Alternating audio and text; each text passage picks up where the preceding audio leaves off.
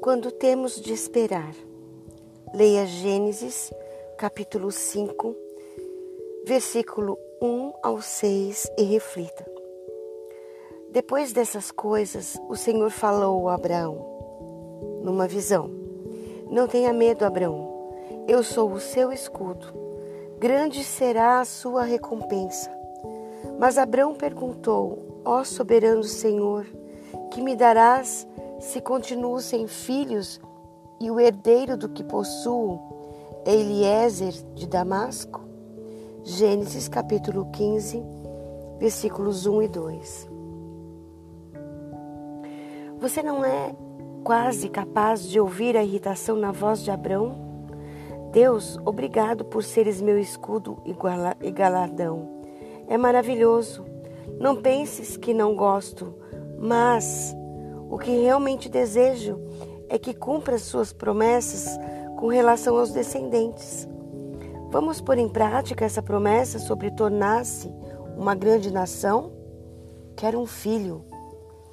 Abraão estivera esperando muito tempo.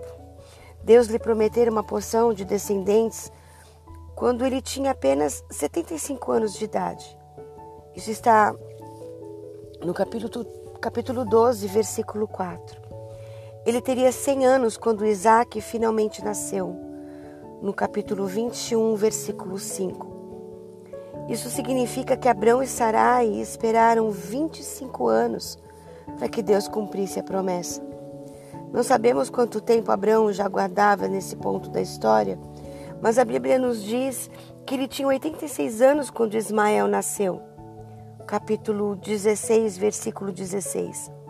Portanto, Podemos imaginar que essa conversa entre Deus e Abraão ocorreu em algum momento da primeira década depois que o Senhor fizera a promessa. Por quanto tempo você espera pacientemente pelas respostas às suas orações? Uma semana parece tempo demais para esperar? E um mês? Esperar durante um ano parece estar além de nossa capacidade. Ver que Abraão esperou por um quarto de século para obter uma resposta, deveria nos dar esperança para guardar as respostas e as nossas orações. Abraão poderia ter desistido. Ele poderia ter decidido já não querer esperar em Deus.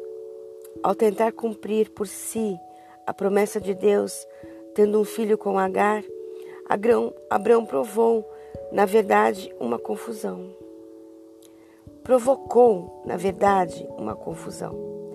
Nessa altura da história, porém, ele decidiu crer.